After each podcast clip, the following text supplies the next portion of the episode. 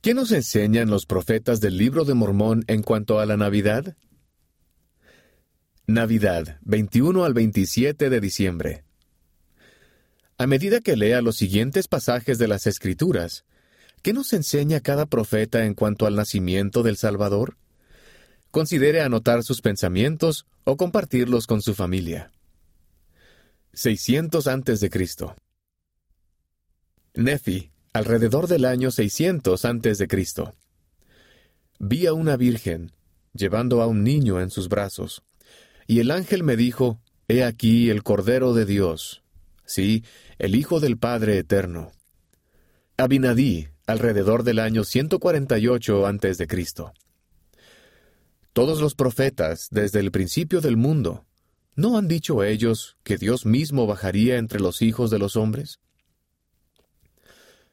Rey Benjamín alrededor del año 124 antes de Cristo. El Señor descenderá entre los hijos de los hombres, y se llamará Jesucristo, el Hijo de Dios, y su madre se llamará María. Alma Hijo, alrededor del año 83 antes de Cristo. Nacerá de María, sí, aún el Hijo de Dios. Samuel el Lamanita, alrededor del año 6 antes de Cristo. Cinco años más y he aquí, entonces viene el Hijo de Dios. Nefi, el hijo de Elamán, alrededor del año 1 después de Cristo.